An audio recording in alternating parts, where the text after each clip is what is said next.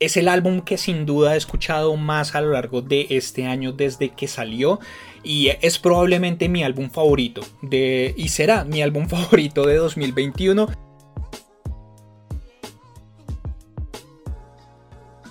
Hola gente, bienvenidos a Cadencia, yo soy Álvaro y hoy vamos a hablar por fin del álbum que salió este año de La Bruja, La Hechicera, La Maga de Magas, Briela Ojeda, Templo Comodo. Antes de comenzar quiero recordarles que estas bellezas, las camisetas de Cadencia ya están a la venta y pueden hacer su pedido hasta el 15 de octubre. Encuentran todos los datos necesarios en mis historias destacadas en Instagram. Briela Ojeda es el proyecto de la cantautora nariñense Gabriela Ojeda. En 2019 hace su debut con el EP Orama en donde en empieza a introducir lo que es su visión del mundo y un poco su visión de la música con una voz increíble y la guitarra que siempre la acompaña. A través de las letras, los ambientes y las atmósferas de estas cinco canciones, ella nos muestra una visión del mundo en la que quiere compartir el amor con todos y precisamente eso es Sotorama. Si lo invertimos es amar a todos. Para Petita habla sobre una infancia libre y maravillosa llena de fantasía y de ilusiones y de cómo debemos conservar ese interior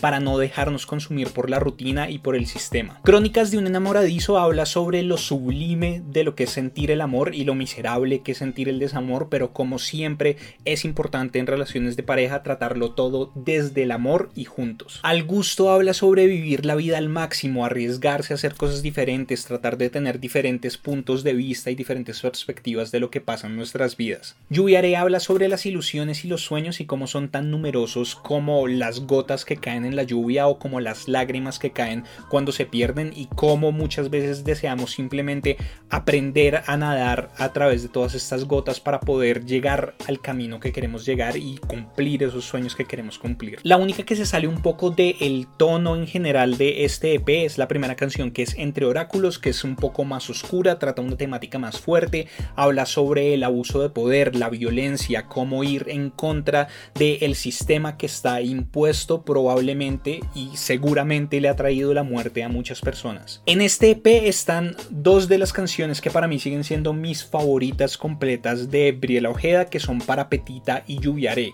He tenido la oportunidad de verla dos veces en vivo, una en el lanzamiento de su álbum Templo Cómodo del que ya vamos a hablar y otra en el festival Caballito del Diablo de Incorrecto. Y aunque la experiencia ha sido increíble y de verdad si alguna vez tienen la oportunidad de ver a Briela Ojeda en vivo se los recomiendo completamente y de hecho tienen la oportunidad porque se va a presentar en Sánchez, entonces vayan y compren las boletas antes de que se acaben, pero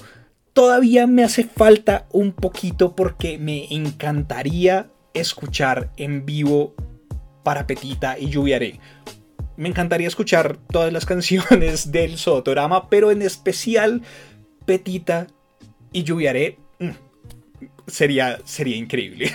Después de eso participa en un par de colaboraciones. Tiene una canción con Andrés Guerrero, tiene una canción con Lucille Dupan, que de hecho es la canción en donde yo escuché por primera vez a Gabriela Ojeda y a partir de ahí fue que empecé a buscar cuál era su trabajo y quedé completamente encantado hasta que en 2021 el 19 de febrero saca su primer álbum completo Templo Comodo. Templo Comodo representa un cambio yo diría que casi fundamental dentro de lo que es el sonido de Gabriela Ojeda. Por un lado, en Sodotorama era ella solo con su guitarra. Aquí la producción se agranda un poco, entra Lalo Cortés a ayudar con voces secundarias, entra Camilo Portilla a hacer los bajos, entra Santiago Navas a incluir algunos elementos electrónicos y voces también aquí y allá y a producir en términos generales este disco. Pero no solamente es el hecho de que ya no esté ella sola con su guitarra, sino que además el sonido y las temáticas en general se vuelven muchísimo más oscuras no necesariamente de una manera negativa. Para mí Sodotonama es un trabajo hecho por alguien con una mirada de alguna manera inocente hacia el mundo, con alguien que quiere comerse al mundo completamente y que lo ve todo como algo nuevo, algo todavía un poco fantasioso y como digo siempre, yo no conozco realmente a los artistas detrás de todo esto. Yo he saludado un par de veces a Gabriela, pero no la conozco a ella, entonces prefiero separar las historias que me cuenta su música de las personas como tal. Entonces vamos a hablar de Briela Ojeda como si fuera un personaje aparte de Gabriela porque no sé qué tanto están conectadas o qué tanto es fantasía dentro de este trabajo. Pero para mí, lo que me cuenta este cambio y lo que me cuenta esta historia es que algo sucede en medio del Sodotorama y el Templo Comodo que hace que Briela Ojeda cambie su perspectiva del mundo o se estrelle de alguna manera contra el mundo. No sé si es una adversidad fuerte o no sé si tiene que ver más con simplemente algo que va con crecer y hacerse mayor, pero siento yo que aquí ya no hay una mirada tan inocente, sino es una mirada mucho más consciente y la mirada se vuelca hacia adentro. Templo Comodo realmente es una exploración de la espiritualidad de Uriel Ojeda desde diferentes puntos de vista, desde lo que es la tradición, la interpretación propia, lo que es la traducción de cosas, la percepción del mundo. Bueno, un montón de asuntos de los que vamos a ir hablando como siempre canción por canción. El disco comienza con Luna Munai, que es una canción que nos va a introducir a dos elementos muy importantes a lo largo de todo esto, que es la luna, primero que todo, y el Munai, que es el amor. Entonces, la luna como la representación por excelencia de lo femenino, ¿no? Lo que son los ciclos lunares, los ciclos menstruales y en términos generales los ciclos de la vida que van a convertir de hecho todo este disco en un ciclo del cual vamos a hablar al final. Y por el otro lado está el Munai, que es el tercer código andino, siendo los códigos andinos una serie de reglas, son siete reglas en donde varios pueblos andinos precisamente explican cuáles son esos preceptos y esas leyes bajo los que viven. Y el tercero es el Munai, que es el amor, el amor por uno mismo, el amor por el prójimo, el amor por diferentes cosas, el amor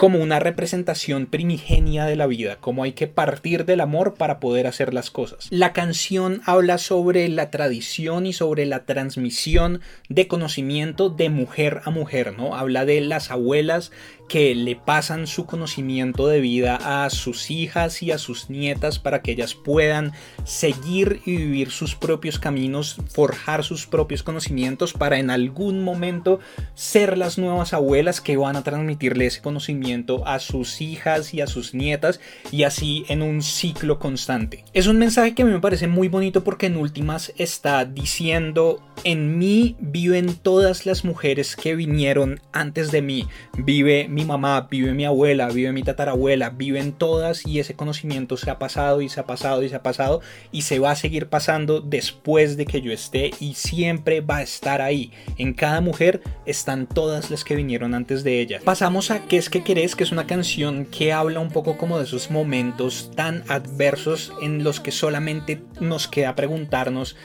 qué putas quiere la vida de nosotros, qué es lo que está pasando, por qué hago cosas y nada cambia, por qué, qué es lo que tengo que hacer, vida, qué demonios quieres de mí. Y también un poco cómo tenemos que darnos cuenta de que hay que transitar esos momentos y que a veces la mejor opción es dejar que todo se destruya, ¿no? Habla de el fuego, habla de la lava y bueno, eso supongo yo que tendrá que ver con el hecho obvio de que ella es de Pasto y que es una ciudad que está a los pies del volcán Galeras, entonces debe ser también una referencia a eso, pero al mismo tiempo habla de cómo la destrucción de una erupción de un volcán pues sí, trae la destrucción, pero al mismo tiempo trae la lava y trae el suelo más fértil y productivo que existe después de eso. Entonces hay que de pronto dejar que las cosas que no están sirviendo se destruyan para que quede ese espacio fértil para construir algo más fuerte y algo mejor a partir de ahí. Búhos es para mí de las canciones más interesantes y creo que de las que define más el sonido del álbum en términos generales porque muestra como esto un poco más oscuro, ¿no? Y que encaja mucho con este mundo onírico y este plano astral que se nos presenta dentro de esta canción Habla sobre los sueños y cómo los sueños traen señales sobre lo que nos está sucediendo espiritual y físicamente y cómo si pudiéramos aprender a interpretar esas señales podríamos entender muchas cosas de nosotros mismos. Lo divide en tres tipos de búhos. Los búhos rosa que llegan para mostrarnos fantasías y momentos sublimes que finalmente nos van a revelar qué es lo que más deseamos dentro de nuestros corazones. Después de eso los búhos rojos que están llenos de cólera, de ira, que nos muestran imágenes chocantes, imágenes fuertes, imágenes que de pronto pueden llegar a asustarnos de alguna manera y que nos hacen enfrentarnos con nuestros propios miedos. Y al final llegan los búhos negros que tratan de ayudarnos, tratan de guiarnos a través de todo este camino para encontrar las maneras de entender nuestras propias dinámicas. Nariz con Raíz es sin duda alguna mi canción favorita de este álbum y está de hecho peleándose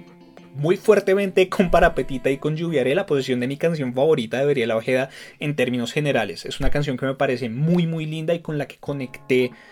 desde las literalmente desde las primeras notas la primera vez que la escuché y es porque esas primeras notas de que canta Briela en esta canción coinciden perfectamente con las que yo utilizaba en el silbido para llamar a mi perro que falleció en enero. Así lo llamaba yo, ese era el silbido que yo utilizaba con mi perro, entonces crea para mí una conexión con algo muy querido para mí. Entonces, desde ahí, como que creo, que no había. el resto de la canción habría podido ser una porquería. No iba a ser una porquería, pero podría haber sido una porquería y aún así me habría conectado perfectamente con ella. Pero no es una porquería y de hecho es una canción increíble, es una canción muy linda porque además trae un mensaje que creo que nos sirve a todos en diferentes y múltiples momentos de nuestra vida y es volver a la raíz, conectarse con la tierra. Habla de cómo el mundo en el que vivimos, las circunstancias en las que vivimos, el país específicamente en el que vivimos, las noticias, la guerra, la violencia, la rutina, el sistema, cómo todas esas cosas pueden empezar a consumirnos y a nublarlos la vista de lo que es realmente importante y cómo a veces es necesario simplemente botarse al suelo, pegar la nariz a la raíz, pegar la nariz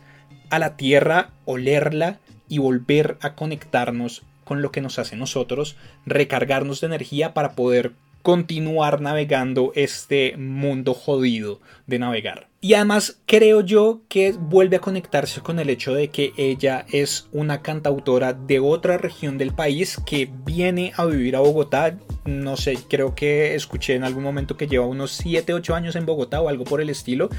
Y Bogotá como Rolo, a mí me parece una ciudad maravillosa, pero hay que aceptar que tiene sus dinámicas propias y Bogotá es una ciudad en donde el concreto y lo artificial predomina, en donde en realidad tenemos muy pocos momentos y muy pocos espacios para reconectarnos con la tierra y con lo natural y como muchas veces simplemente anhelamos salir de la ciudad y es ese deseo para volver a conectarnos con la raíz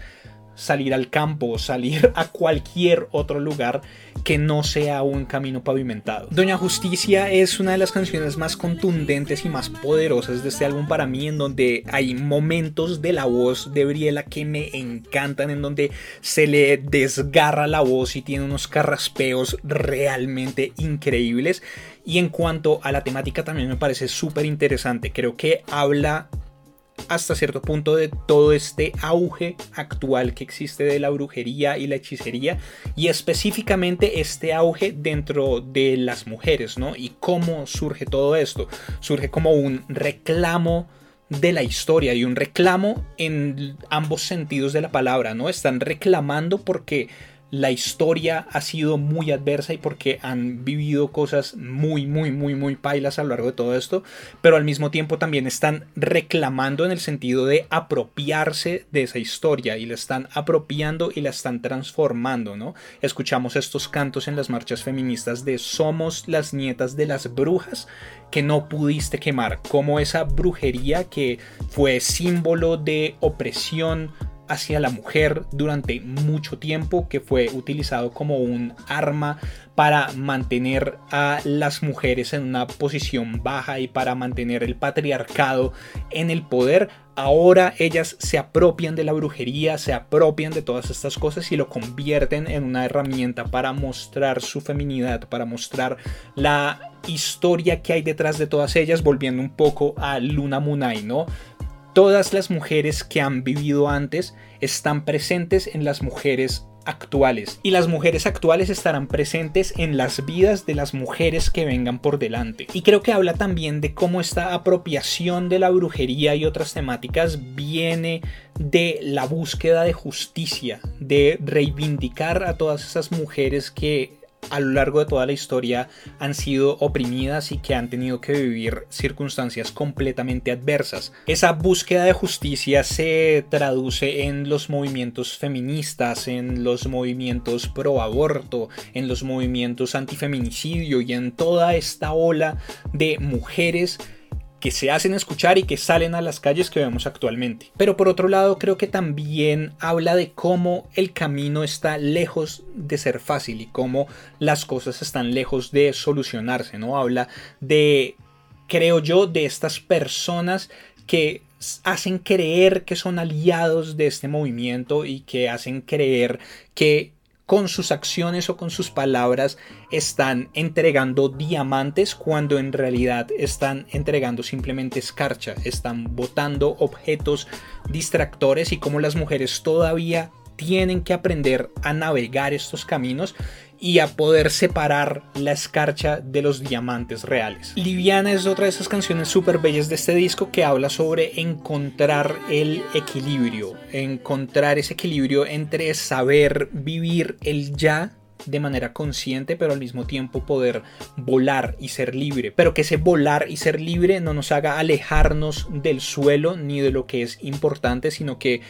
en lo que cuenta nos mantengamos anclados. Mantener lo que vale la pena y lo que no vale la pena dejarlo ir, liberarnos de ese peso y volar hacia otros panoramas mejores. Aquí volvemos un poco al tema del el ciclo, el ciclo lunar y específicamente el ciclo menstrual, ¿no? Porque la canción comienza con por mis verdes mandatos resucito en luna nueva sangraré largo rato por ver una flor brotar y es como esa conexión tan profunda que existe entre la figura de la luna y que por eso se ha convertido en la representación por excelencia de la feminidad, ¿no? Este ciclo de 28 días que tiene la luna que coincide con el ciclo de 28 días que tienen las mujeres a lo largo de su menstruación. Templo Comodo es la canción que le da el nombre al álbum y creo que habla de encontrar el equilibrio, pero es un encuentro del equilibrio diferente al que propone Liviana. Liviana propone un equilibrio interior, un equilibrio entre nuestras relaciones con nosotros mismos, claro, un poco con las, con las cosas de afuera, pero sobre todo con encontrar con qué debemos quedarnos de nosotros mismos y qué debemos dejar ir para poder continuar de la mejor manera nuestro camino, pero creo que Templo Cómodo bota eso hacia afuera y es encontrar el equilibrio en las relaciones con los demás. Aunque todas las canciones del álbum crean estas imágenes más bien poéticas, creo que Templo Comodo es la que nos da una, una serie de imágenes más gráficas realmente, o sea, como que uno cierra los ojos y se puede realmente imaginar un escenario en donde está sucediendo toda esta canción y creo yo que habla sobre esas relaciones que nosotros tenemos de cualquier tipo que están desequilibradas, en donde nosotros damos mucho más, no necesariamente de lo que recibimos, sino mucho más de lo que deberíamos dar. Como hay gente que afuera está esperando para consumir nuestros recursos, para aprovecharse de lo que nosotros damos, para aprovecharse de nuestras sensibilidades. Y cómo hay que aprender a darnos cuenta de eso precisamente, cómo tenemos que aprender a autocuidarnos de alguna manera, cómo tenemos que aprender a romper los ciclos, a romper las estaciones, a romper las sensaciones. Está la figura de la pirómana que aparece en varios momentos de la canción y la canción termina con el pirómana quémala bien, pirómana quémala bien y creo yo que es ese momento en donde se aprende a que a quemar los recursos propios, a que toda la madera que cada quien tiene solamente debe ser quemada por esa persona, por esa pirómana, por esa conciencia que sabe qué es lo mejor para nosotros. Y el álbum cierra con Burbujas, otra canción en donde la voz de Lalo Cortés también está muy presente, eh, que es el comienzo, la primera canción, Luna Munay y Burbujas, que están conectadas y que convierten todo esto en un ciclo, pero a lo que voy con la voz de Lalo Cortés es que creo que le aporta mucho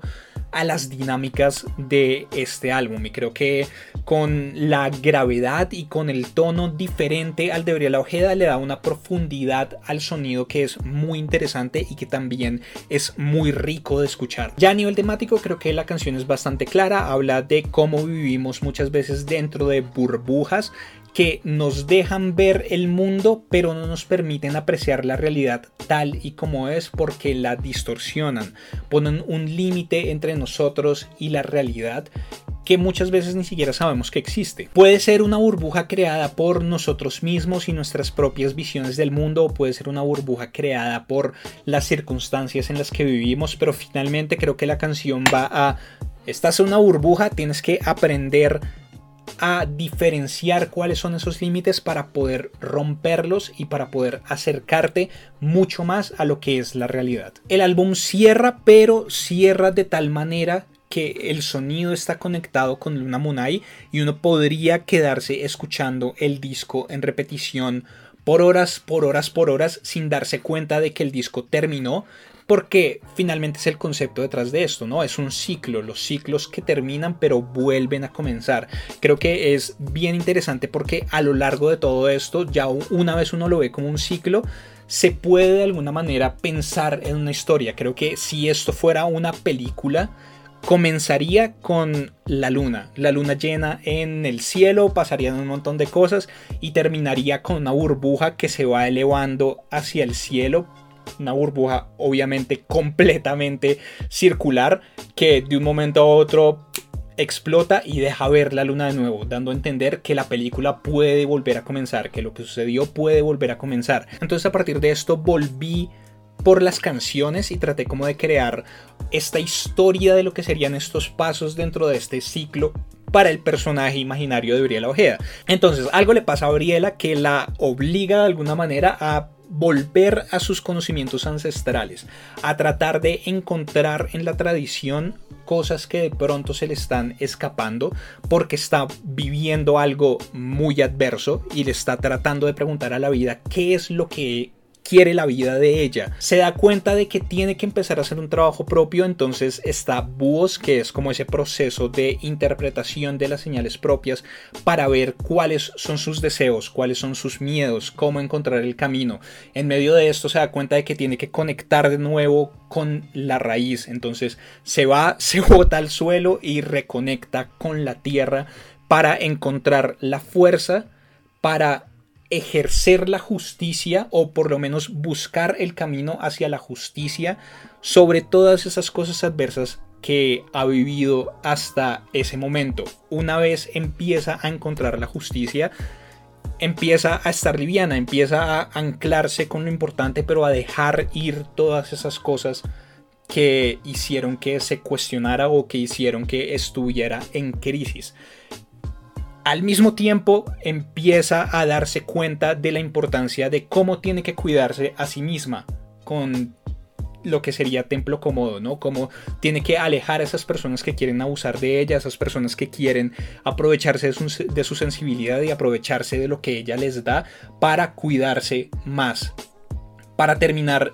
en un momento en el que las cosas pueden estar bien, pero darse cuenta de que todo ese avance solamente fue salir de una burbuja dentro de otra burbuja. Y cómo va a haber más adversidades, van a haber otras cosas que van a obligarla de nuevo a comenzar el ciclo, a volver a Luna Munai, a preguntarse por todas esas cosas que sus ancestros ya pasaron para volver a preguntarle a la vida qué quiere de ella para volver a interpretarse a sí misma en sueños, para volver a conectarse en algún otro momento más adelante en su vida con la raíz, para volver a buscar justicia, para volver a liberarse de todos los pesos, pero anclarse a lo importante de la vida para volver a reencontrarse con sí misma y a reaprovecharse y a cuidarse a sí misma para volver a salir de otra burbuja y así, templo como en repeat todo el tiempo en la vida del personaje de Briella Ojeda y creo que en la vida de muchas personas. O sea, creo que todo este proceso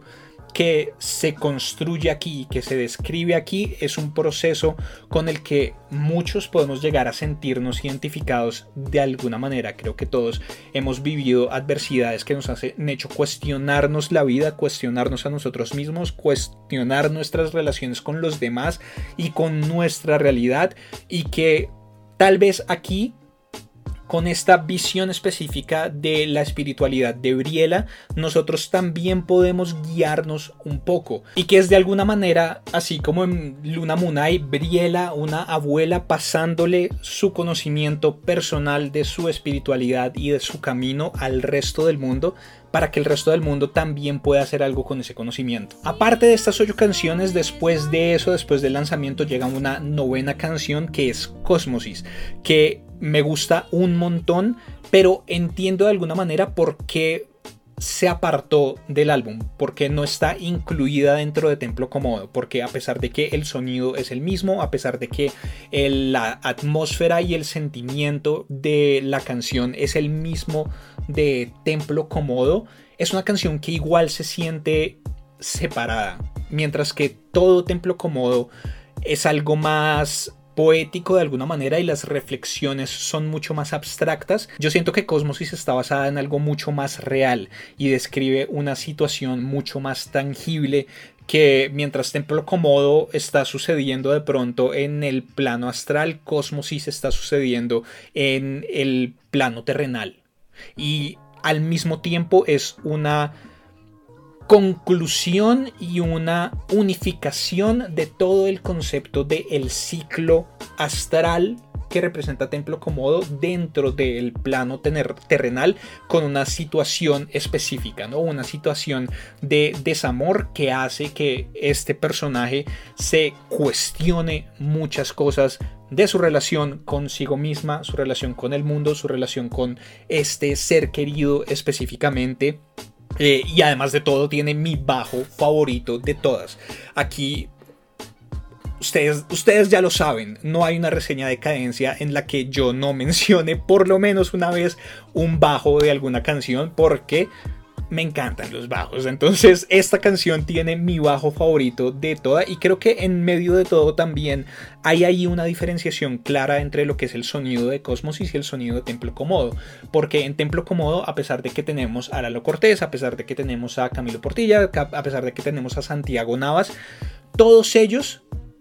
tal vez incluso más Santiago Navas y Camilo Portilla que Lalo Cortés dan un paso atrás para dejar que Briela y su guitarra brillen. Entonces como que uno, claro, uno identifica los elementos electrónicos, uno identifica las voces secundarias masculinas, uno identifica los bajos en las canciones, pero realmente no son lo importante, no están ahí para brillar y no están ahí para hacerse notar, mientras que en Cosmosis